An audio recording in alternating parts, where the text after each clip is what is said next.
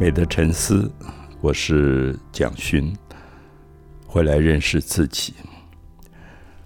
啊，今天跟阿友录 Podcast，其实一直反复犹豫，不知道应不应该谈这个题目，因为这几天，我相信很多人大概都看到一些新闻，关于以色列，关于巴勒斯坦。啊，其实很每一次看到这些新闻就很心痛，因为你看到就是抱着一个死去的孩子的父亲，完全无奈。然后，其实，在我的心里，我不太在意他是以色列这边还是巴勒斯坦那边。我们在暴力发生的时候，我们非常容易选边站，就是支持以色列，谴责。哈马斯，可是我我想，大部分人对哈马斯这三个字什么意思，大概也搞不清楚。嗯，然后巴勒斯坦到底是一个什么样的呃存在的状态，我们也不清楚。是，那所以我觉得，我相信所有的听众朋友，大家都有一样的心痛，就是你关心的是人，人的受伤。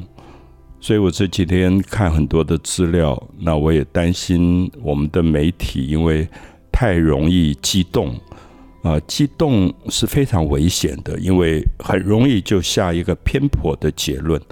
而我们的政治人物也非常激动，常常会容易下一个结论，然后让人民跟着这个结论走。我想这个其实是我最担心的。那如果真的关心这些人，呃，可以读一些比较中立的、也平和的讯息。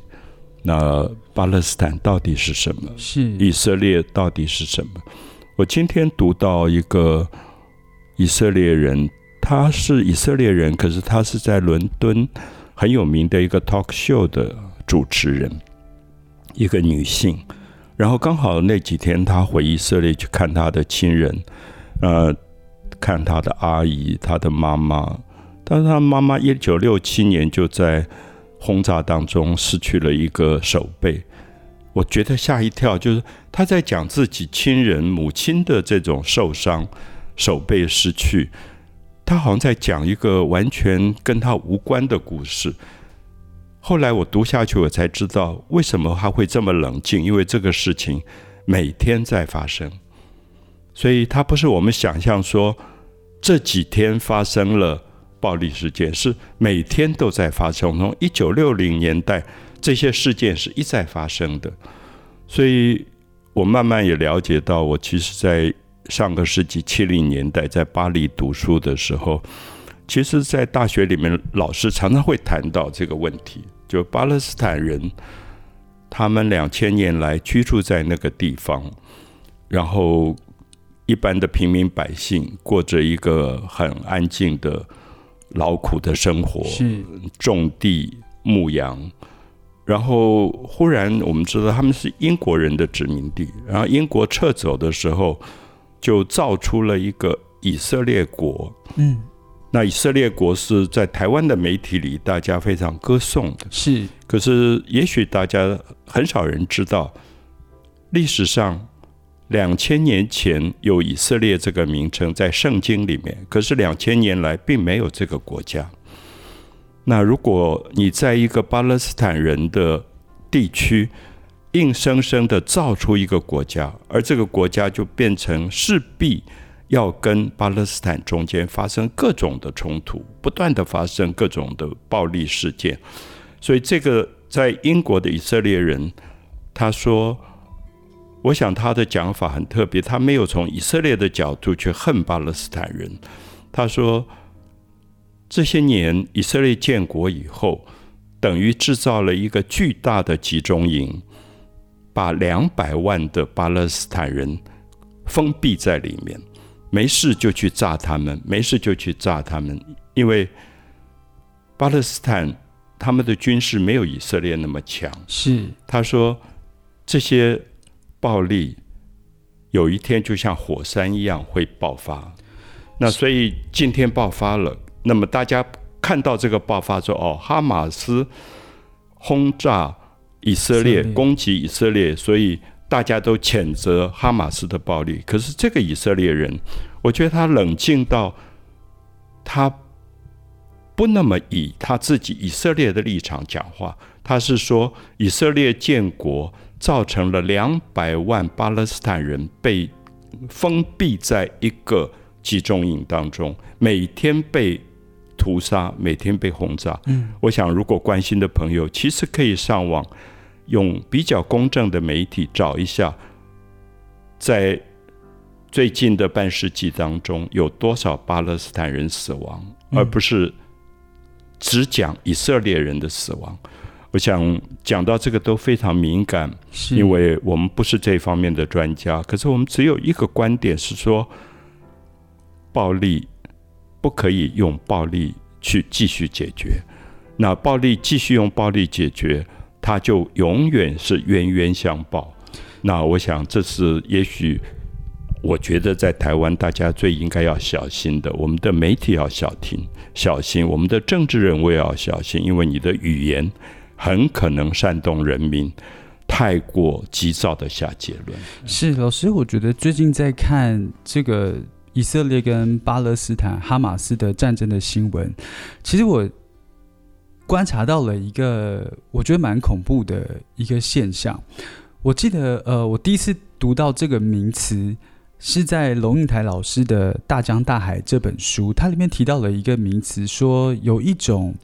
社会集体的记忆断裂。他的意思是说，我们在理解整个社会试图在理解一件事情的时候，有一点去脉络化，他只看到目前表现出来的一个事实，然后就妄下定论。那我觉得有一点很可怕的事情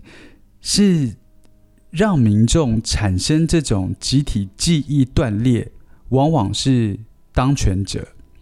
的一种操弄的手法。是所以，我觉得在这个情况里面，越主流的消息，越主流的媒体在告诉你这件事情有正义跟邪恶两造立场的时候，他去贴标签，然后去定义每一个立场他是善良还是邪恶的时候，真的要特别注意，要不然是真的会好像忽略了，就是这件事情它的为什么会起头，然后为什么会发生到现在的这个情况中间的演变的过程，你就会相信这些最主流的媒体告诉你的是谁是邪恶的一方，谁是善良的一方。那之后，我们就会继续的把这样子有贴了标签的立场再传递给我们的下一代，就会造成刚才所说的一个社会集体的记忆断裂。我觉得这是一个很可怕的事情。是，可是很也很无奈，因为嗯不知道怎么办，因为大部分的呃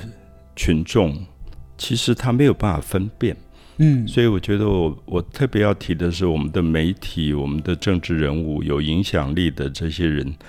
其实真的要非常小心，因为你的语言可能恰恰好是制造暴力的一个最重要的导火线。是那如果不警觉，自己不警惕，我觉得会让一个地方走向非常危险的那条路。所以我这几天，我只是在我的脸书上，呃，把我读到的一些比较客观叙述的文字放上去。那我想有心的人能够看到，也许可以有一些比较深的思考，也可以有一个比较包容的心，就是不是随便在谴责别人暴力的时候，不小心自己就变成了暴力。嗯因为现在网络上的暴力其实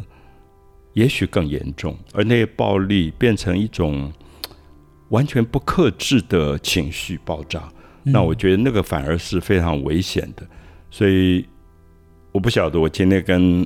阿优录这个 podcast，其实我一再犹豫说，嗯我们也许不应该涉猎到这个呃范围，因为我们其实不了，不是那么深入了解。可是我希望的态度是说，我很渴望了解真相，所以我多读一点东西，我就把我读到的东西跟今天台湾媒体上这么偏颇的随便下结论的状况，都给大家看。那我希望留给所有的听众朋友一个选择的方式，因为我觉得你有选择，你就是自由的。那我们不要去读一个媒体，最后你是不自由的，你只是被那个媒体牵着鼻子走而已。是老师，我觉得因为现在的网络时代的资讯传递跟以前很发生战争的啊时候是完全不一样的，所以其实现在很容易可以看到一些战争当下的片段，有人录影，然后就用手机录影传到网络上，然后就到处传来传去，所以其实很容易看到那些战争的画面。老实说，我觉得我因为我最近刚好也看到了一些就是影片，是关于就是这次战争的，嗯，我觉得其实看了这个影片，呃，我觉得不能说看了这个影片，就是你用这样的方式去了解了战争的真面目之后，我觉得一定会把立场放下的，因为你真正关心的是为什么人类要这样子对待彼此，就是那一种痛心，那种你甚至没有能力去感同身受，因为是没有经历过那样子的事情，可是心里的那个沉重感，我觉得是很难用言语形容出来的。你就只能祈求，就是战争真的可以赶快平息，不要再有任何人的伤亡。是我，尤其是我自己从小读圣经啊，基督教圣经，呃，我非常喜欢福音书，喜欢那样的一种智慧，就爱人的智慧，甚至告诉你怎么去忍辱，呃，别人打你的左脸，怎么样让你右脸也给别人打，爱你的仇敌，这些话都还在。是，两千年前，这个钉在十字架的身上面的身体，留下了这么动人的声音。那我去以色列的时候，我到了耶路撒冷，我都在想这些话。可是为什么是发生这些这么美丽的语言、这么智慧的语言的地方，而今天刚刚好进入到这样被诅咒的状态？嗯，那人能不能从“爱人如己”这么简单的几个字当中得到一点感受？所以我在耶路撒冷看到那一面哭墙，那他们会趴在那个墙上哭泣。嗯，我也去了，我也趴在那个墙上，我真的觉得你只有一个感觉就是哭泣。可是这几天我看到所有的新闻，我觉得它就是一个一面哭墙。嗯你看到所有的尸体，你就是觉得就是一面哭墙。可是人类怎么样从这些悲惨的事件里面反省自己，而不是轻易的指责他人，是，会不会是一个救赎？那有时候也觉得自己很无力。那我有时候想，还好我这一代已经老了。那也许阿佑这一代要面临将来的这个世界。那如果打起仗来，嗯，我大概会还比较晚去被抓去当兵，可是阿佑大概第一批就要去了。那我真的祝福这个时代，那一定有比战争更好的方法来解决问题。